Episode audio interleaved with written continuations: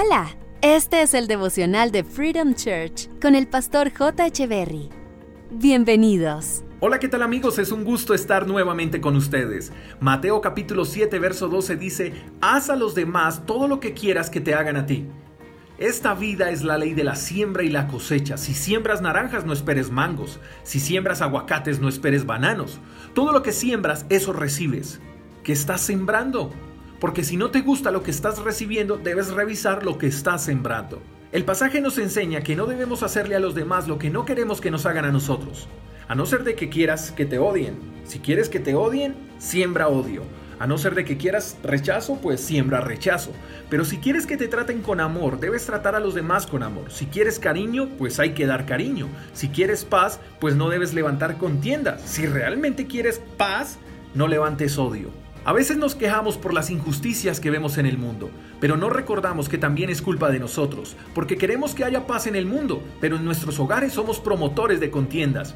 Queremos un mundo mejor, pero se nos olvida que nosotros somos incultos cuando arrojamos basura en la calle, cuando no somos tolerantes, y eso debe enseñarnos que no podemos buscar culpables porque todos tenemos que ver en el asunto.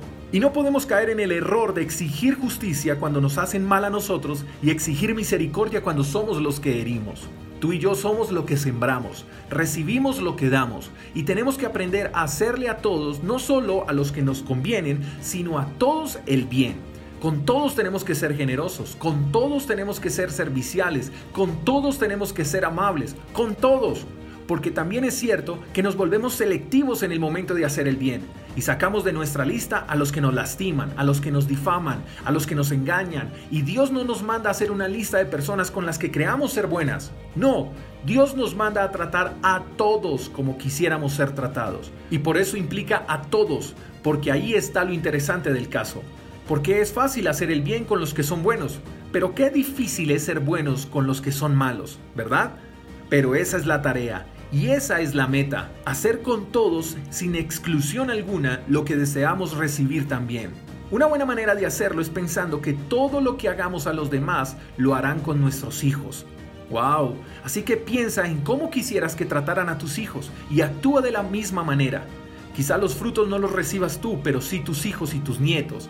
Qué bueno que ellos se sientan orgullosos de que en ti no hubo más que amor para dar que fuiste generoso y que siempre actuaste bien a pesar de que los demás no lo hicieran.